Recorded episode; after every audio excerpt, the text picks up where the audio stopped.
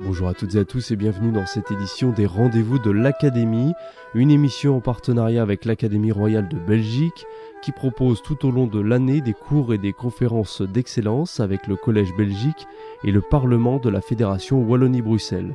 L'Académie recevait récemment Jérôme Duberry, chercheur à l'Institut de hautes études internationales et du développement de Genève, dont les travaux portent sur l'utilisation des technologies numériques et notamment de l'intelligence artificielle dans les politiques publiques. Monsieur Duberry a également publié en 2022 un ouvrage intitulé Artificial Intelligence and Democracy. Il répondait à nos questions sur l'impact de l'intelligence artificielle dans nos démocraties. Bonne écoute. Cette intelligence artificielle, elle est de plus en plus présente hein, dans nos quotidiens, surtout depuis le déploiement euh, par OpenAI de ChatGPT, le robot conversationnel en fin 2022. Pourtant, eh bien, l'IA, elle était déjà bien installée dans nos smartphones, dans, dans nos vies depuis plusieurs années. Alors aujourd'hui, de quoi est-ce qu'on parle lorsqu'on parle euh, d'intelligence artificielle?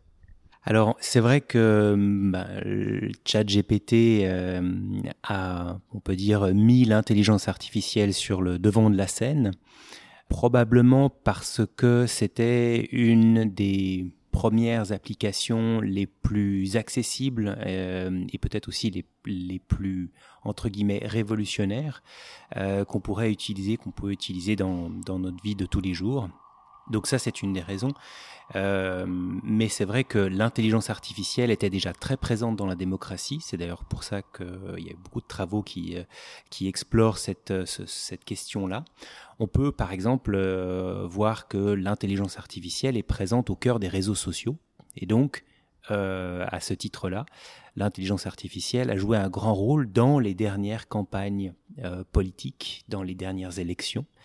Euh, on parle évidemment de désinformation, euh, on parle euh, de micro-ciblage, de profilage, etc. Donc c'est juste un exemple, on pourrait aussi parler de la surveillance, on pourrait aussi parler évidemment euh, d'un aspect peut-être plus positif, puisque l'intelligence artificielle permet aussi euh, à la société civile, aux organisations de la société civile, de s'organiser, de communiquer, d'être plus visible, d'acquérir de, nouveaux membres de nouveaux financements à travers justement les réseaux sociaux. Alors on parlait justement de cette application peut-être un peu plus positive.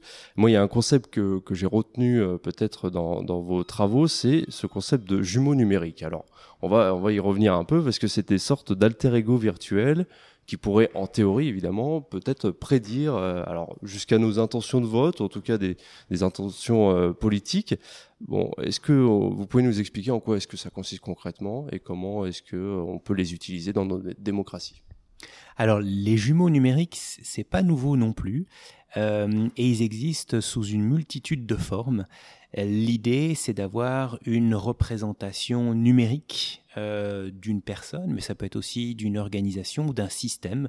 Euh, il y a par exemple le projet au niveau de l'Union européenne de créer un jumeau numérique de la Terre avec ses différents systèmes pour essayer de comprendre comment ces systèmes climatique par exemple, biodiversité, euh, s'imbriquent et s'influencent.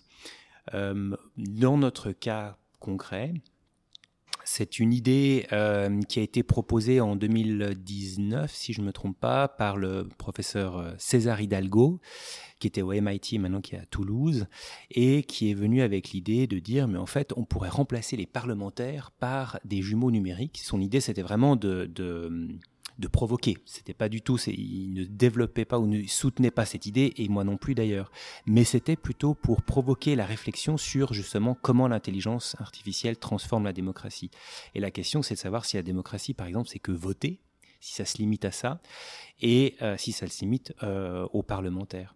Et lui, il disait, ben justement, en fait, aujourd'hui, on a tellement de données sur chaque citoyenne et chaque citoyen qu'en fait, on peut tout à fait avoir des jumeaux numériques qui pourrait plus ou moins voter comme euh, chacune et chacun. Et donc ça voudrait dire que un gouvernement pourrait savoir en temps réel quels sont les avis, les préférences de chaque citoyenne et chaque citoyen pour une, euh, une action ou une activité. Alors c'est sûr que ça pose énormément de questions, questions de cybersécurité, questions d'éthique, mais aussi ça pose des questions de savoir si la démocratie se réduit juste à ça ou pas c'est quand même compliqué de s'imaginer euh, avoir une sorte de nous virtuel qui va voter à notre place. Est-ce que c'est quelque chose qui, à l'avenir, peut quand même euh, euh, exister et sous quelle forme? Alors j'ai envie de dire que ça existe déjà euh, parce que en fait euh, les, tous les réseaux sociaux, les grandes entreprises euh, de ces les grandes plateformes hein, numériques ont déjà un jumeau numérique entre guillemets de chaque individu puisqu'ils ont déjà un profil de chaque individu qui est connecté et ça leur permet justement de prédire comment nous allons nous comporter face à telle publicité ou telle information. Alors évidemment, ces prédictions, elles ont beaucoup de limites puisqu'elles sont basées sur des, années, des données du passé. Et donc, elles n'arrivent pas à s'adapter à nos changements euh, et, à prévoir ces changements, en tout cas très difficilement, déjà de 1. Et de 2, euh, il y a toute la question de la fracture numérique, des personnes qui sont moins connectées ou peu connectées. Comme je le disais, les prédictions, elles sont euh, de loin pas toujours justes. Et enfin, pour moi, la démocratie, c'est beaucoup plus que juste euh, l'action de voter ou d'exprimer sa préférence. Il y a toute la partie euh, délibération, il y a toute la partie euh, formation d'opinion. Et là aussi, l'intelligence artificielle joue un rôle. Donc, c'est pas pas limité aux jumeaux numériques. Mais du coup, à quoi l'intelligence artificielle peut-elle nous servir? Est-ce qu'il y a vraiment une volonté de changer la manière dont on évolue dans nos démocraties Est-ce que les démocraties doivent absolument s'adapter à l'intelligence artificielle Ou est-ce qu'on ne peut pas tout simplement garder le système tel qu'il est euh, aujourd'hui? La question ici, c'est de savoir en fait qui décide du développement et de l'adoption de la technologie. Et en fait, ici, on fait face à différents discours, souvent qui, proviennent des entreprises technologiques et de la Silicon Valley. Et souvent, euh, ce discours dit, ben voilà, le développement de la technologie est nécessairement un progrès, déjà de 1, et de 2, il est inéluctable, on ne peut pas l'arrêter. Et c'est évidemment faux, puisque une technologie, elle est développée par des humains, et euh, elle doit être régulée, donc on peut choisir. Et ça, c'est vraiment important euh, de, de, le rappeler, en fait, et le, rappeler le rôle du gouvernement dans ce cadre-là. C'est la question des biais notamment euh, qui intervient. Hein. L'idée, c'est que les biais sont là aussi parce que c'est une classe assez homogène qui crée ces technologies oui, tout à fait. Et en fait, quand on parle d'intelligence artificielle, il faut bien s'imaginer qu'en fait, on a trois éléments. On a d'abord un algorithme, ensuite on a des données, et ensuite on a des humains. On a des humains qui codent, qui programment l'algorithme et qui choisissent les données. Et en fait, les données, elles sont euh, souvent biaisées puisqu'elles proviennent de la société et on sait que dans la société, on a moins de données de certaines parties de la population, en particulier les femmes par exemple, ou le sud global. Donc ça, c'est déjà un premier point. Les, données sont, biaisées, donc forcément, l'intelligence artificielle le sera et les résultats aussi.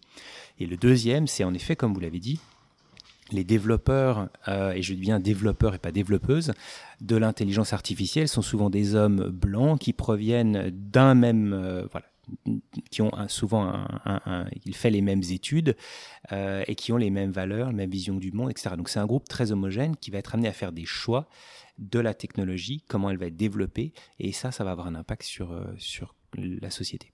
Dans vos travaux, je crois que vous avez euh, pu questionner des citoyens à propos de cette question. Quel a été leur retour par rapport à l'utilisation de l'IA hein, dans, nos, dans nos systèmes politiques?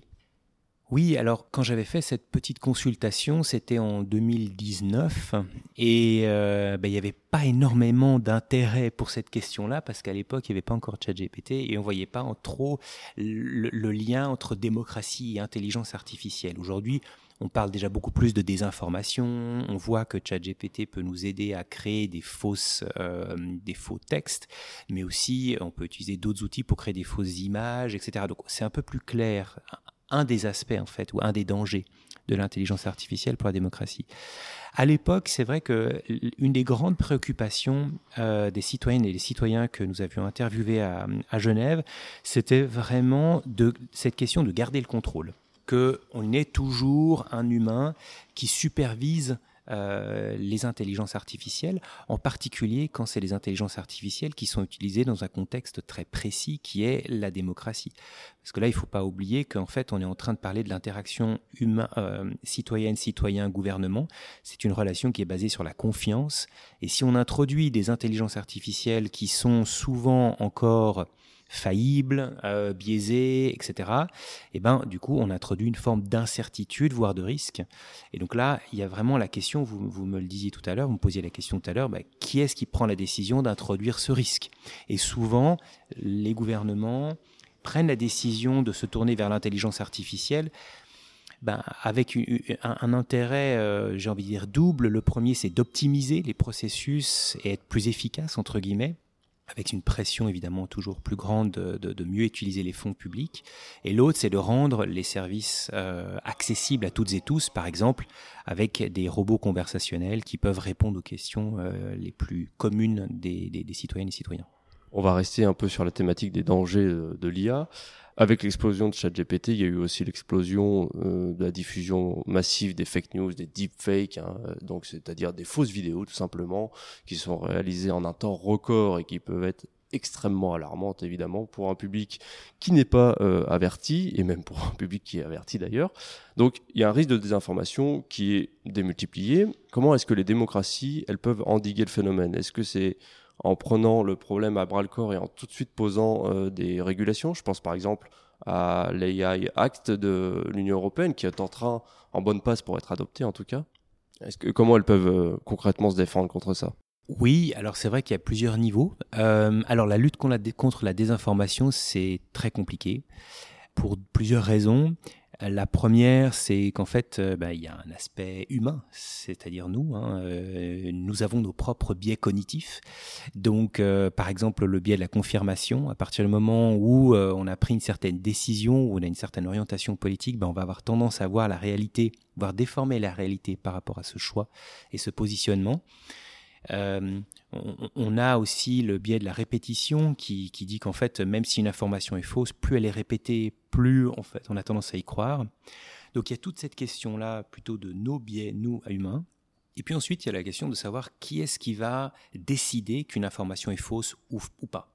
Et là, pour l'instant, ben, euh, les gouvernements demandent aux plateformes de le faire.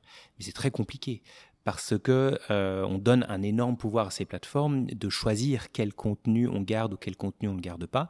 Et c'est souvent des plateformes également qui vont ben, adapter cette modération selon le système politique. Donc un système autoritaire, euh, il y a souvent une collaboration qui est faite, euh, ce qui est évidemment autrement une toute autre situation dans un cadre démocratique comme, comme les nôtres. Est-ce que ça vous fait peur, vous qui travaillez quotidiennement dessus qui en plus observait ça avec un regard euh, très scientifique. Est-ce que, est que ça peut vous effrayer à des moments? Alors en fait, je pense que toute technologie euh, est duale dans le sens où en fait, euh, bah, par exemple un email, on peut envoyer un email pour dans, un email, on peut envoyer un poème ou on peut envoyer aussi un virus. Hein. donc toute technologie comme l'intelligence artificielle peut être utilisée, ben voilà, par différents types d'acteurs et elle peut être utilisée par des acteurs, par exemple, venant de l'étranger pour déstabiliser, augmenter la polarisation, etc. Pour moi, en fait, ce qui est vraiment important, c'est de nous assurer que toutes les parties de la population pourront bénéficier en fait euh, de l'intelligence artificielle. À mon avis, elle est là pour rester et elle va nous transformer ou transformer certains aspects de la société donc c'est vraiment important de développer des programmes de littératie numérique.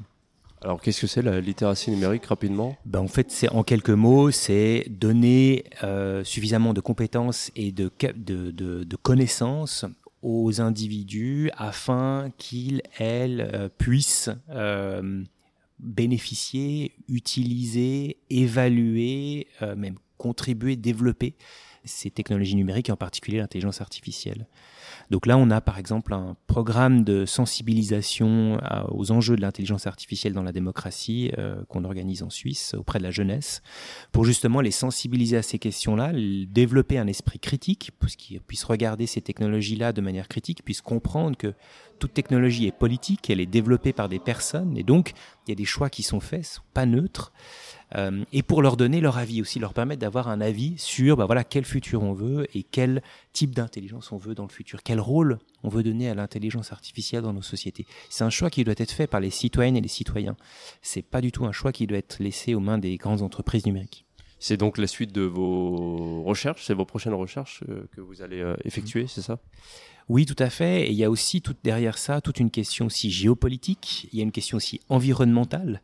Euh, L'intelligence artificielle et en particulier, on pense à ChatGPT, mais toutes les formes d'intelligence artificielle générative euh, ont besoin de beaucoup d'électricité. Il, il, il, y a vraiment un impact environnemental très fort du numérique qui est en pleine expansion. Donc là, on a vraiment aussi une question de savoir, voilà, quelle utilisation raisonnée on veut faire de ces technologies-là. Et puis toute la question géopolitique, euh, à savoir comment est-ce que l'intelligence artificielle est utilisée. Elle est utilisée, on l'a vu, dans le cadre de la démocratie, mais aussi dans le cadre de la sécurité internationale, euh, défense, etc. Très bien. Alors on arrive malheureusement déjà à la fin euh, de cette conversation qui est passionnante. Peut-être un mot pour conclure. Donc l'intelligence artificielle euh, inévitable pour nos démocraties, mais avec beaucoup euh, euh, peut-être de réserves, de règles qui vont permettre de la faire prospérer, et bien sans qu'elle puisse atteindre les utilisateurs, n'est-ce pas? Oui, et encore une fois, alors c'est quelque chose qu'on entend souvent, mais qui reste quand même très important, c'est vraiment la technologie au service de l'humain, et pas l'humain au service de la technologie, c'est la technologie qui, doit s'adapter à l'humain et pas l'inverse. Très bien, merci euh, Monsieur Jérôme Duberry. Alors je rappelle que vous êtes chercheur au Graduate Institute de Genève et que vos travaux portent essentiellement sur l'utilisation des technologies numériques et de l'IA euh, dans nos politiques publiques, nos systèmes politiques. Merci euh, pour votre pour cette conversation passionnante. Merci Paul.